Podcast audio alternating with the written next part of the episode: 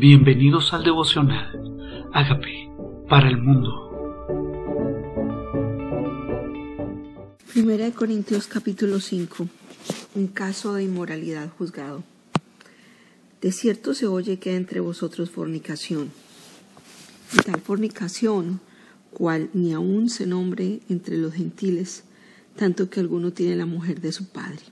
Y vosotros estáis envanecidos.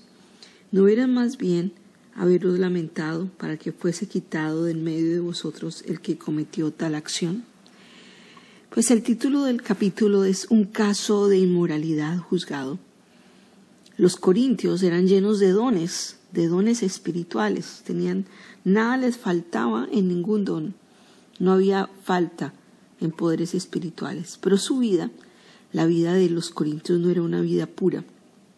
Y por eso el apóstol Pablo aborda esta área de la vida, porque pensamos que Dios solamente está ocupado en nuestra área espiritual, pero definitivamente Dios le interesa cada área de nuestra vida que le honremos con nuestro espíritu y con nuestro cuerpo, los cuales son de Él. Dice, no deberías estar más bien lamentándote. El caso del pecado es que si la conciencia se ha cauterizado, no hay lamento, no hay dolor. Y aquí está él diciendo, debería más bien lamentarse y quitarse de en medio el que comete esa acción. O sea, que no debería ser parte, parte de la congregación. ¿Por qué? Porque cometió una acción que contamina el cuerpo. Dice, ciertamente yo, como ausente en cuerpo, pero presente en espíritu, ya como presente he juzgado al que tal cosa ha hecho. En el nombre de nuestro Señor Jesucristo, reunidos vosotros y mi espíritu con el poder de nuestro Señor Jesucristo, el tal sea entregado a Satanás para destrucción de la carne, a fin de que el espíritu sea salvo en el día del Señor. Podríamos decir entonces que esta persona, a pesar de que estaba en fornicación, es salva, porque dice el tal sea entregado a Satanás para destrucción de su carne. O sea, es preferible, según entiendo en este pasaje, que esta persona eh, sea llevada a la presencia de Dios físicamente para que su espíritu sea salvo.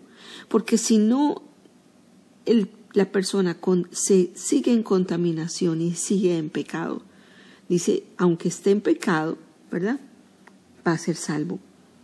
Pero es mejor entregarla, aquí dice, en manos de Satanás para que, para que sea la destrucción de su carne. Está hablando de que es preferible que se vaya a la presencia de Dios, pero que su espíritu sea salvo.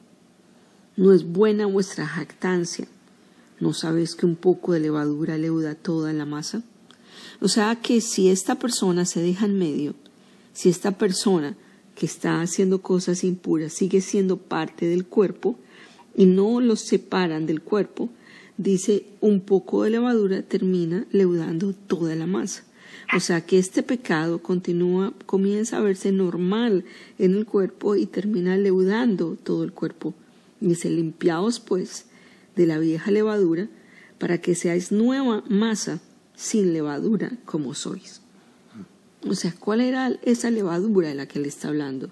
La del pecado, el pecado que comienza a inflarse, que se, como la levadura se mete en la masa y no se ve, pero luego cuando se infla la masa se da cuenta que había levadura ahí. Entonces igual cuando el tiempo pasa te das cuenta que hubo levadura, que hubo cosas no santas que se estaban permitiendo en medio de toda la masa. Dice, porque nuestra Pascua, que es Cristo, ya fue sacrificada por nosotros. Así que celebremos, celebremos la fiesta no con la vieja levadura, ni con la levadura de malicia y de maldad, sino con panes sin levadura, de sinceridad y de verdad. O sea, que Dios nos da a nosotros la oportunidad, si ese fuera el caso, de ir a su presencia y limpiarnos de esta vieja levadura por la que Cristo ya fue entregado, por el que Cristo pagó el precio, para que nos descontaminemos de ese pecado, nos, descontaminemos. Dice, ahora seamos sinceros. Os he escrito por carta que no juntéis con los fornicarios, no, absolutamente con los fornicarios de este mundo o con los avaros o con los ladrones o con los idólatras, pues en tal caso os sería necesario salir de este mundo. Más bien, os escribí que no juntéis con ninguno que llamándose hermano fuere fornicario o avaro o idólatra o maldiciente o borracho o ladrón, con tal ni aun comáis. Sí, me está dando a entender el Señor, no que nosotros no nos juntemos con la gente que tenga este pecado, porque entonces nos tocaría salir del mundo porque estamos en el mundo. Pero dice, pero no seas parte, no te juntes con alguno que siendo hermano, o sea, siendo de la familia de Dios, siendo creyente, continúe, continúe en estos pecados. Y no solamente habla de fornicación, está hablando de avaricia, de o idolatría, o maldiciente, o sea, una persona con malas palabras, o borracho, o ladrón. No se supone que si son creyentes ya se hubieran convertido de ese pecado. Y por eso dice, no se trata de la gente no creyente, sino de los creyentes que se siguen jactando, que no, son, no se han convertido de sus pecados y terminan contaminando toda la levadura, o sea, toda la familia de Dios. Entonces dice, dice, con el tal ni aun comáis, porque qué razón tendría yo para juzgar a los que están afuera, no juzgáis vosotros a los que están adentro, porque los que están afuera Dios juzgará. Quitad pues a ese perverso de entre vosotros. O sea que me está invitando es a juzgar a los que están adentro, refiriéndose adentro de la familia de Dios. Guardarnos de aquellos, guardarnos de aquellos que siendo creyentes siguen practicando el pecado. Y por eso el título de 1 Corintios 5 es un caso de inmoralidad juzgado.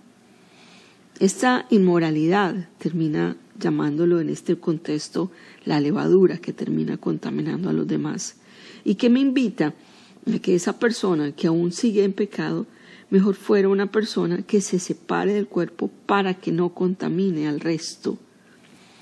Esa es la instrucción de Pablo Dice, y qué bueno sería que aunque en el cuerpo sea disciplinado, su espíritu sea salvo.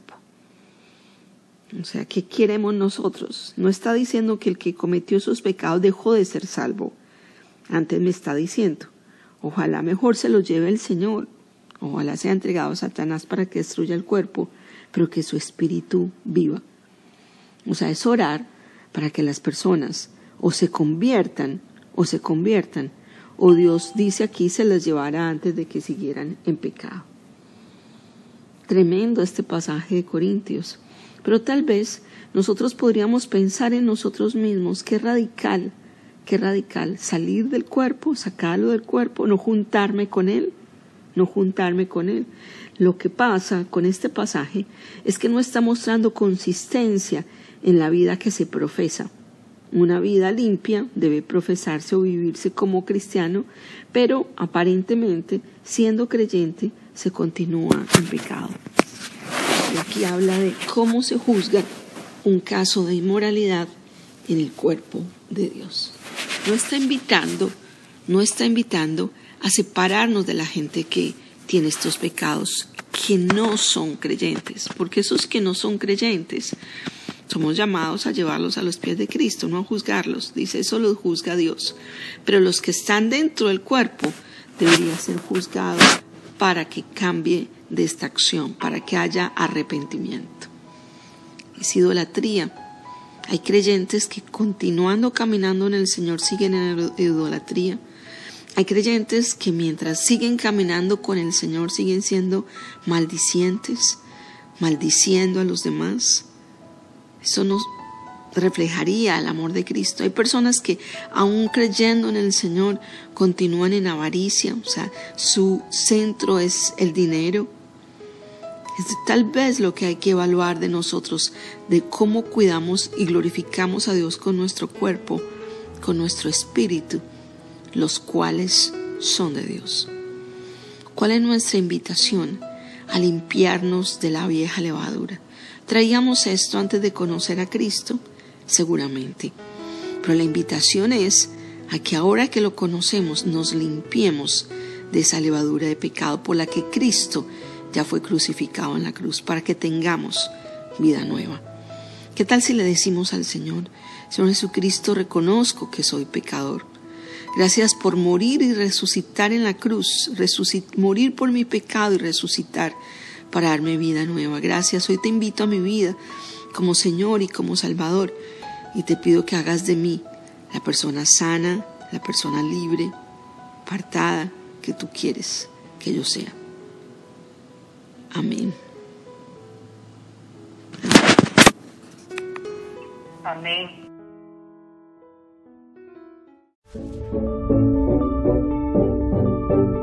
Amigos, queremos que usted sea parte de esta obra que estamos haciendo a través de Agape para el mundo y que este mensaje de Jesús llegue hasta la última de la tierra. Si quieres donar en nuestra página web puedes hacerlo en agapeparalmundo.org o también a través de Cele en agapeoficial.gmail.com. Dios bendiga tu generosidad.